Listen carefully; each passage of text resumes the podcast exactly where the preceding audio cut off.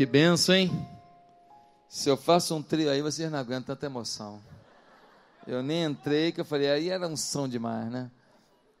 Gente, imagina se eu cantasse bem. Eu ia ser muito metido, né? Deus não dá asa à cobra, né? Sem cantar nada eu canto. Imagina se eu cantasse mesmo. Graças a Deus nós estamos aqui, né? Deus é maravilhoso. Ouvindo canções que falam nosso coração, ouvindo canções que alimentam a nossa vida.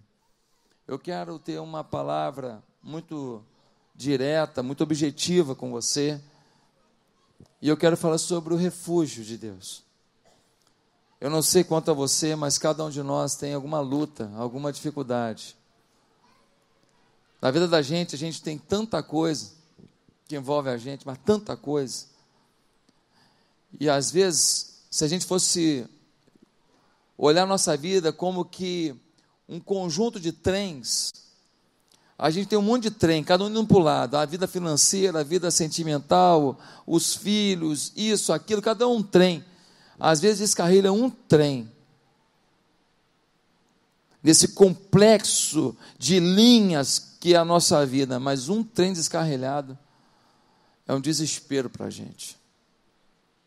Um trem descarrilhado, a gente não consegue nem enxergar, às vezes, que tem 80 trens na nossa vida que estão andando bem, que estão fluindo. Às vezes, às vezes o trem que está descarrilhado na nossa vida é até pequeno.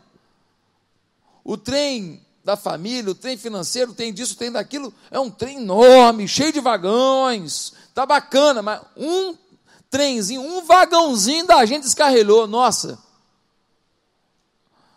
é desesperador.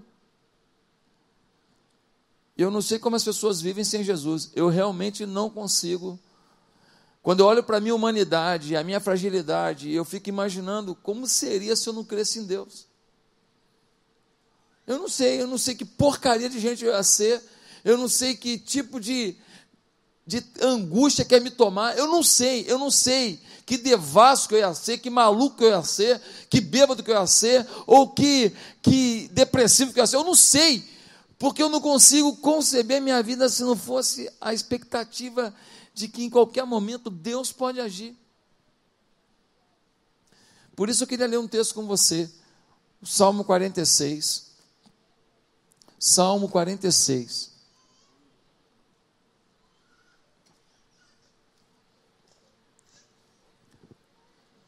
No Salmo 46, nós lemos assim. Amém? Deus é o nosso refúgio e a nossa fortaleza, auxílio sempre presente na adversidade. Por isso, não temeremos, ainda que a terra trema e os montes afundem no coração do mar, ainda que estrondem as suas águas turbulentas e os montes sejam sacudidos pela sua fúria. Há um rio cujos canais alegram a cidade de Deus, o santo lugar onde habita o Altíssimo. Deus nela está, não será abalada. Deus vem em seu auxílio, desde o romper da manhã. Nações se agitam, reinos se abalam, ele ergue a voz e a terra se derrete. O Senhor dos exércitos está conosco, o Deus de Jacó é a nossa torre segura. Venham, vejam as obras do Senhor, seus feitos estarrecedores na terra. Ele dá fim às guerras até os confins da terra, quebra o arco e despedaça a lança, destrói os escudos com fogo. Parem de lutar, saibam que eu sou Deus. Serei exaltado entre as nações, serei exaltado na terra. O Senhor dos exércitos está conosco. O Deus de Jacó é a nossa torre segura. Queridos, alguns versículos chamam atenção aqui. O primeiro versículo: Deus é o nosso refúgio e fortaleza. Deus é o nosso refúgio. O nosso refúgio não é um crédito que a gente tem no banco. O nosso refúgio não é o dinheiro que a gente conseguiu acumular. O nosso refúgio não é um imóvel que a gente tem para dormir. O nosso refúgio não é o plano de saúde que a gente conseguiu pagar. O nosso refúgio não é uma empresa consolidada onde você arrumou um emprego. O nosso refúgio, diz a Bíblia, é o Senhor. Porque tudo mais passa. Só quem pode segurar a tua onda é Deus. Se você está confiando em qualquer outra coisa, você está colocando toda a sua, sua expectativa em alguma outra coisa, você está colocando sua expectativa num lugar perigoso. E ele vai dizer no versículo 7, uma coisa tão bacana, ele vai dizer: O Senhor dos exércitos está conosco, o Deus de Jacó é nossa torre segura. Pensa numa época em que as pessoas, quando moravam em vilarejos, qualquer exército vinha, invadia, roubava tudo. Tem batata? Pega. Tem cenoura? Pega. Tem ouro? Pega. Tem prata? Pega. Tem porcelana? Pega. Só ficava seguro quem morava onde? Ao redor, é, dentro de muralhas. E ele está dizendo: dentro da muralha, eu ainda vou ficar na torre segura. Dentro daquela muralha, ainda tinha uma torre, que é para onde o rei podia seguir, podia se esconder. Um lugar mais difícil de acesso do inimigo. Um lugar em que você pode jogar flechas de cima para baixo, pode jogar bolas de fogo, pode jogar pedras e se defender. Ele é a nossa torre segura, o lugar mais difícil de ser alcançado. E no versículo 10 vai dizer: parem de lutar, saibam que eu sou Deus. Serei exaltado entre as nações, serei exaltado na terra. O Senhor dos exércitos está conosco, o Deus de Jacó é a nossa torre segura. De novo ele fala isso. Ele fala e depois ele fala de novo, ou seja, ele quer enfatizar: ei, tua torre segura é o Senhor, hein? Se alguém está tirando a tua expectativa, se alguém está dizendo que você não tem mais chance, que você tem que desistir, que você não vai poder, que você não pode recomeçar, que você já está velho para tentar, ei, a torre segura que define isso, não é o diagnóstico de alguma pessoa. O texto está sendo muito claro em dizer que a torre é o Senhor. Agora, gente, por que a gente pode dizer isso? Por dois motivos no texto. Ele é a nossa torre segura por quê? Porque ele é bem presente, independente do que aconteça.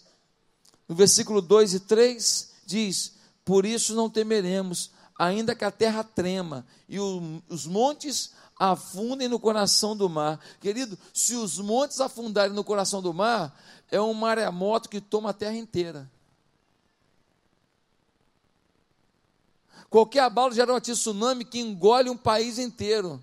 Se as montanhas se afundarem nos mares, tudo será tomado pelas águas. Ele está dizendo, ainda que tudo seja tomado, Ele é refúgio presente. Ou seja, ainda que o diagnóstico seja o pior de todos, ainda que a notícia de hoje seja a pior de todas, ainda que a pessoa mais importante para você te decepcionou, ele está dizendo: ei, ainda tem jeito. E olha o que vai dizer o versículo 2. Vai dizer que ele é bem presente, por quê? Porque ele tira o medo. Se tem uma coisa que a Bíblia fala toda hora é: não temas, não temas. O frase mais repetida na Bíblia: não temas, não temas, não temas, não temas, não temas. Jesus falava toda hora: não temas. Queridos, olha o que está dizendo o versículo 2: diz assim: por isso não temeremos. Ele é nosso refúgio, ele é sempre presente na adversidade e nós não vamos temer. Você sabia que muitas das suas dos seus fracassos não é por causa do problema que você está enfrentando, é por causa do medo que você teve? Você sabia que muito cachorro só te mordeu porque você mostrou medo? Sabia disso? O cara que sabe é, é, lidar com o animal, ele vai lá, anda com cinco, seis, sete cachorros ao mesmo tempo, dando volta aqui. Já viu aqui na barra? Sete cachorros, cada um de um dono, tudo diferente. Os caras tudo ficam organizadinho em fila, tudo hora antes de passear, agradece a Deus a oportunidade. E o cara vem, e aquele cachorro complicado, rapaz, quer morder todo mundo. Vai com ele, vai quietinho. Vai quietinho, tal. E aí vai o outro do lado, ele olha para o lado, ele fala assim, ô, ele. Hora da comida, todo mundo para, ora, agradece, Senhor, obrigado que outros cachorros estão sem comida, a gente tem comida. É um negócio impressionante. Por quê? Porque ele tem o domínio sobre o animal. Você já viu um, um, um cara que vai domar um cavalo, um cara especializado, já viu? Eles pegam um cavalo, cavalo assim, completamente selvagem. Aí vai um cara que sabe, sabe domar mesmo o, o cavalo. Impressionante. Ele pega, acorda, puxa para lá, olha no olho do cavalo, vai ali. Daqui a pouco o cavalo está ali quietinho, cara. Cavalo selvagem. Os caras parecem bruxo, amigo. Negócio louco. Negócio louco. Por quê? Porque ele demonstra o seguinte: ei, quem manda aqui sou eu. E eles sabem a linguagem do animal para dizer para ele: quem manda sou eu, não tenho medo de você. E quem está no domínio sou eu. E o animal se curva. Queridos, se tem uma coisa que eu agradeço a Deus, é que Ele é tão presente que Ele faz a gente vencer o nosso medo. E esse medo é o grande, é o grande problema da nossa vida hoje. Nós estamos indo trabalhar com medo de ser mandado embora. Como é que alguém produz com medo de ser mandado embora? É o jogador que entra em campo com medo de se machucar. Como é que alguém vai fazer gol pensando que vai se lesionar? Ele vai fazer a cirurgia pensando que o paciente vai morrer. Como alguém vai levar cura se pensa em morte? O medo. O medo, o medo inibe o seu potencial, ele rouba o seu amor, porque o medo é inimigo do amor. É a Bíblia que diz. Primeiro João vai dizer que no amor não existe medo. Como assim, pastor? Ué, é só você dar uma olhada numa mulher pobre, abandonada pelo marido, fraquinha, magérrima, que sai para fazer faxina 5 horas da manhã e rala e levanta móvel, limpa tudo e sai dali, vai para casa e faz quentinha para vender e não sei o que lá, porque para cuidar de um filho. Quando a gente ama, não dá tempo de ficar pensando assim: será que eu vou aguentar pagar as contas para sustentar um filho? Não dá tempo, porque o amor é maior do que o medo. Se ela não peitar a vida, ela morre. Então ela peita, ela vai à luta. Mas essa mulher tem 45 quilos, magrelinha. Como é que ela está conseguindo levantar esse negócio todo? E, tal. E sábado ela faz faxina e faz quentinha para vender no final de semana e está indo à luta. Como é que pode? Como é que pode? Amor. Amor. O amor não se curva diante do medo. Ah, meus amados, como o salmista consegue experimentar esse refúgio bem presente? Como é que ele experimenta essa coisa que tira o medo e que se manifesta ainda que os momentos mais difíceis tenham chegado? Como é que pode? Quatro respostas o texto tem. Primeiro, o salmista consegue experimentar o refúgio bem presente. Primeiro, porque ele percebe a resistência de um rio de unção ao seu redor. Repete comigo, ele percebe a presença de um rio de unção ao seu redor. Querido, olha o versículo 4. Vai dizer assim: há um rio cujos canais alegram a cidade de Deus, o santo lugar onde habita o Altíssimo. No meio das suas lutas, o salmista fala assim: Ei, tem um rio aqui. Pastor, mas o que quer dizer isso? Bem, se você for para Ezequiel 47 ou Zacarias 14, você vai ver que no templo de Israel há um rio que passa naquele templo. A figura é: há uma benção, o rio traz vida, o rio traz movimento. o rio traz frescor, o rio traz vida. Os profetas fazem um paralelo entre o rio abençoador que corta a cidade de Deus, Jerusalém, durante inclusive o milênio que vai se cumprir. E então agora a gente começa a pensar, poxa, o rio é uma benção sobre a cidade santa, há um rio que vai abençoar e cumprir todas as profecias. E quando a gente lê o Salmo primeiro, a gente vê o rio de novo, falando: há um rio. Ei, uma árvore plantada junto a ribeiros de águas, a qual dá o seu fruto na estação própria, cujas folhas não caem, e tudo quanto fizer, prosperará. Por que, que a árvore dá fruto e prospera? Porque tem o rio. O rio aqui é a expectativa da vida, é a expectativa da volta por cima, é a expectativa de um fruto novo, é a expectativa de que as folhas não vão murchar, é a expectativa de que o caule não vai murchar, é a expectativa de que vai ter sombra para alguém, é a expectativa de que vai ter um ninho para um pássaro, é a expectativa de que uma família vai comer, é a expectativa de que uma semente vai aparecer para ser plantada e mais uma árvore vai surgir e mais fruto vai ser produzido. Sem o rio, não tem isso. É o rio. Queridos, o salmista sente o refúgio bem presente, por quê? Porque ele percebe que, independente da sequidão ao redor, tem um rio passando pela vida dele. Tem a presença do Espírito Santo na vida dele. Tem um Deus que o ama na vida dele. E na hora que ele mais precisar, essas águas vão irrigar as suas atitudes e as suas sementes. Sabe por que muita gente não está saindo do lugar? Porque apesar do rio existir, você ainda não teve coragem de lançar suas sementes. Você não tenta. Você não tenta. Então o rio não pode produzir alguma coisa se as sementes vêm de você. O rio está aí, a irrigação vem aí, o terreno é fértil, mas as sementes você é que tem que levar. E agora ele está dizendo: ei, tem um rio, há um rio de unção.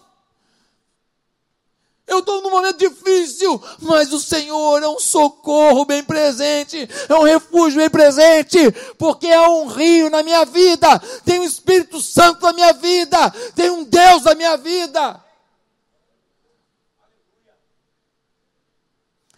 Onde estão tuas sementes? O que você tem semeado para vencer as suas lutas de hoje? Ah, estou esperando acontecer. A conversão do teu filho, a conversão da tua mulher, um aumento salarial para você ter mais dinheiro que você está precisando para pagar uma conta. Qual é a tua semente? O rio está aí. E a tua semente está aí? Infelizmente, muitos de nós não temos tido a percepção de que o rio do Senhor continua irrigando a nossa vida, ainda que o momento pareça de sequidão total. O rio às vezes é invisível, mas o seu frescor é sentido por nós. Segundo motivo, porque o salmista consegue experimentar o refúgio bem presente, é porque ele visualiza a presença de Deus, ainda que seja no último momento antes da batalha. Ele vislumbra o agir de Deus, ainda que seja no último momento para a batalha que ele tem na vida dele. Olha o versículo 5. O versículo 5 vai dizer assim: Deus está, Deus nela está, não será abalada. Deus vem em seu auxílio desde o romper da manhã. Ei, deixa eu te explicar uma coisa. Naquela época, quando ia haver uma guerra, não tinha iluminação pública, essas coisas não. Então, quando um exército ia atacar o outro, ele atacava quando? No romper da manhã. Quando dava a primeira luminosidadezinha, a atacar. Por quê? Porque a, a guerra, a briga, poderia durar um dia inteiro. Então, eles conseguiriam lutar ainda durante o dia. Afinal de contas, o inimigo está atacando no terreno do outro inimigo. O outro inimigo conhece esse terreno. Eu que estou atacando, então eu quero atacar de dia, porque ele conhece, ele sabe, ele sabe onde tem um, um, montinho, onde tem um buraco, onde tem uma caverna, onde tem isso e aquilo. Eu não. Então eu tenho que atacá-lo durante o dia, que eu estou vendo tudo, eu estou percebendo tudo. Por isso que ele vai dizer que o Senhor é bem presente no romper da manhã. Ou seja, está dizendo que ainda que seja no último momento, o inimigo está te ameaçando, está ameaçando, ameaçando, ameaçando. Mas chegou a hora que ele veio para o ataque. Ainda que seja os 45 do segundo tempo, ou 49 do segundo tempo, ou 60 do segundo tempo, e você perdendo de 3 a 0. Eu vi hoje uma cesta muito legal. Há pouco tempo agora, um camarada, o time dele estava perdendo de diferença de dois pontos. Ele ia fazer um arremesso, lance livre, ia fazer só um ponto. O time dele ia perder, estava acabando o jogo. O que ele fez? Ele pegou a bola, jogou no aro de propósito, a bola bateu na quina do aro, ele correu lá no canto, pegou a bola e a bola quase saindo, ele arremessou e fez uma cesta de três pontos. Ontem, um jogador do time que perdeu por causa dessa cesta, que foi o Bauru, um jogador do time que perdeu por causa dessa cesta do time do jogador do time do Ceará, ontem o time dele estava perdendo na mesma situação. E se ele faz o arremesso livre, ia perder do mesmo jeito o jogo. E ele arremessou a bola na quina do aro, só que em vez de ir para o lado de lá, para o lado de cá. Ele jogou a bola no aro, correu para cá, quicou, arremessou. Três pontos e o time dele ganhou a partida e eliminou o vice de sempre, o Vasco da Gama.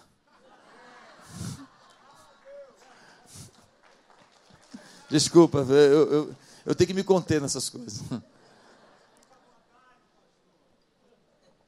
Queridos, no último minuto, no romper da manhã, ele te dá os três pontos no último minuto, quando parece perdido, quando não tem mais jeito, quando só tem como acertar se for muita sorte mesmo, a precisão total. Deus se manifesta. Você arremessa a bola para lá, Deus vai empurrando, empurrando, empurrando. Está ruim, hein? Pum. E ela cai na cesta. Meu querido, ao romper da manhã, o salmista percebeu que, ainda que as coisas chegassem a um limite que parecessem assim, não tem mais jeito, não tem problema, Deus age nessa hora. Ainda que ele estivesse já na mesa de cirurgia, Deus bloqueia a cirurgia e cura na hora ainda que ele tivesse no dia do pagamento sem o dinheiro, naquele dia chega uma resposta, ou de alguém cancelar a dívida, ou de alguém postergar a dívida, ou de um dinheiro chegar, ou de uma coisa acontecer, ou de morrer o dono do banco. No último dia, e a coisa acontecer. Você já teve uma oportunidade de ver Deus agindo no último momento, ao romper da manhã. Ao romper da manhã, no finalmente, além do finalmente, e Deus agir. O salmista, ele está dizendo: Ei, eu não perca a minha fé, eu não perca a minha esperança, porque ainda que seja o romper da manhã, ainda que passou das ameaças, e agora o exército inimigo veio para a batalha, nessa hora Deus age. Aliás, o exército de Israel com Josafá experimentou isso, porque três exércitos vinham contra eles. A ameaça, ameaça, ameaça. Chegou o romper da manhã. Três exércitos contra eles. Um exército brigou com o outro, se acabaram. O outro entrou na briga, eles se acabaram. E Josafá, sem pegar numa faca, venceu três exércitos. Mas o que ele fez, Josafá? Ele fez uma coisa ele passou uma noite inteira em oração, jejum e oração, falando: Deus, olha só, se eles vierem, eu vou virar picadinho de frango. Eu não tenho jeito, não, olha, eu estou perdido, mas é o seguinte: o Senhor é um socorro bem presente, não é? Então é o seguinte. Eu estou orando e agora eu vou adorar. Ele começou a cantar: Quão grande é o meu Deus. Bem melhor, né? Você viu, né? E ele começou a cantar, cantar, cantar e adorar, e o povo adorando. Enquanto eles adoravam, o inimigo caía. Sabe por que muitas vezes você não sente este Deus que, ainda que seja o romper da manhã, ele vai estar presente? Porque você não o chama. Como assim, pastor? A Bíblia diz que Deus habita no meio dos louvores. Troca teu choro por um louvor. Troca, tua murmuração por um louvor. Troca tua angústia por um louvor troca a acusação de alguém para culpar, porque você está enfrentando um momento hoje difícil, em vez de acusar alguém, louva. Tem tudo para dar certo, porque é a promessa das Escrituras. Queridos, em terceiro lugar, por que, que ele sentisse socorro bem presente? Porque ele concentra sua atenção sobre as obras já feitas pelo Senhor. Ele é uma pessoa que não é ingrata. O salmista não olha só o presente, não. Ele olha o passado. Ele tem retrovisor. Tem retrovisor no seu carro, irmão? Dá para ver para trás aqui? Você tem bicicleta? Tem retrovisor? Dá para ver para trás? Ei, o salmista tem retrovisor. Ele fala assim: epa! Olha o que ele vai dizer no versículo 8, versículo 9: Venham, vejam as obras do Senhor, seus feitos estarrecedores na terra. Ele dá fim às guerras, até os confins da terra, quebra o arco e despedaça a lança, destrói os escudos com fogo. Ele faz a convocação, ei, sabe por que, que eu não vou temer? Sabe por que, que eu acredito no meu Deus? Eu vou te falar por quê. É porque, aqui, ó, o que já fez. Vem cá ver. Netflix, passa aí. Pô, olha lá o que ele fez. Olha lá, ele abriu o mar vermelho. Olha o que ele fez. Aquele cara lá de camisa azul, esquisito. Quer cantar toda hora. Esse cara chegou aqui na Barra da Tijuca, sozinho, com a família. Encontrou um grupo pequenininho, vinte e poucas pessoas. Olha quanta gente que hoje está com ele, trabalhando para Jesus, para que a igreja avance e vença e prospere e ganhe multidões para Jesus. Queridos, você sabe quantas casas de paz nós já temos inscritas? 1.200. Mas trezentinho mole para nós nós vamos bater a meta de 1.500 casas de paz, fora as 950 células, e os 1.080 batismos do ano passado serão passados, porque esse ano serão 1.500 batismos. Deus está nisso conosco. Deus pega um ninguém e dá para ele uma família cheia de alguém. e esse alguém é do Espírito Santo de Deus. E aí a gente faz fluir, e a coisa acontece. Ei, você está no lugar abençoado. Você foi separado por Deus para estar nesse lugar. A unção que corre aí nesse lugar, corre na tua vida. Ei, perceba o rio de unção. E saiba que Deus que fez isso na sua igreja, que fez isso na história, ainda que os dias sejam maus, pode fazer na sua vida de um dia para a noite num, num piscar de olhos, num relance, numa jogada, num gol. Quando eu vou falar para atletas, sempre eu falo sobre isso. Eu falo sobre a, a, a mudança que Deus pode fazer na vida de alguém com um gol. O cara entra aos 40 43 do segundo tempo, o time está perdendo, o empate dá o campeonato para o time, ele entra, faz o gol da vitória, no dia seguinte só dá ele no jornal. No dia seguinte, ninguém quer saber do Pelé, do Maradona, do Zico, do Josué. Nós vamos ficar de lado. Ele salvou, ouvi quem? O cara que fez o gol. Pode ser um cara pereba, Pode ser um cara ruim de bola, pode ser que não tinha opção. Mas o cara fez o gol do campeonato. Ei, querido, Deus ainda tem gol do campeonato. A bola bate em você que você nem chutar, você sabe, e ela entra. Ela entra. E você tem a vitória. E aí você vai para o jornal, você vai para a mídia, você vai para a TV, você vai para o Le Figaro, você vai para a CNN. E você vai dizer que Deus faz quando quer, com quem quer, do jeito que quer. Querido, se você não sair daqui empolgado com Jesus hoje, eu vou pedir para te dar um remédio. Jesus é bom. Ele não é bom porque minha vida está só com facilidade, não. Ele é bom porque Ele é bom. Ele não é bom porque Ele dá o que eu quero, não. Ele é bom porque Ele dá o que eu preciso. E às vezes eu tomo umas burdoadas no, no tornozelo e eu aprendo muita coisa. E às vezes você não tem um, um sorvete de tapioca, só está com aquele pirulito velho.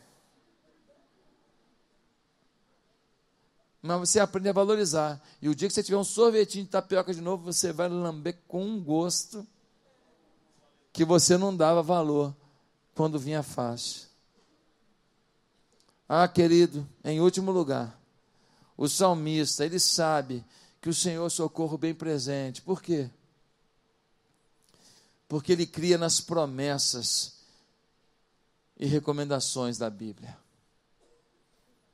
Sabe que eu estou chegando à conclusão? Que a gente não crê na Bíblia.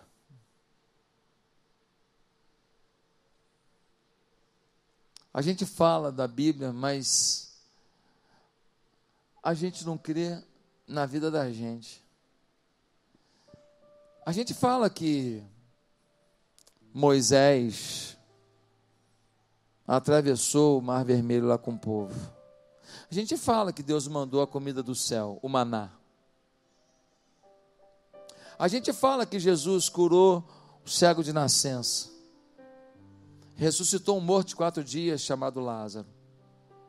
A gente fala que Jesus curou uma mulher que tinha um fluxo de sangue, uma hemorragia, há 12 anos. E por isso ela era muito maltratada e chamada de imunda. Porque a mulher menstruada naquela época era chamada de imunda. A gente fala que Jesus fez isso. Mas o meu desafio para você hoje é você fazer um, uma roda no chão, uma bolotinha assim, ó, de meio metro quadrado, olhar para essa rodinha e falar assim: aqui é o lugar aonde vai estar alguém que vai dar certo. Aqui é o lugar onde vai entrar alguém que que Deus vai colocar a mão sobre ele para vencer. Aqui está a rodinha onde o foco de luz do céu vai iluminar e a glória de Deus vai ser derramada. E aí eu te convido a entrar nessa rodinha e falar: essa luz está sobre mim. Esse plano do Senhor está sobre mim. Esse projeto do céu está sobre mim. E ainda que seja ao romper da manhã, no último minuto, eu sei que eu vou dar certo. Eu sei que eu vou conquistar. Eu sei que a minha família vai passar por esse milagre. Eu sei que uma porta vai se abrir. Eu sei que Deus vai prosperar e me dar honra.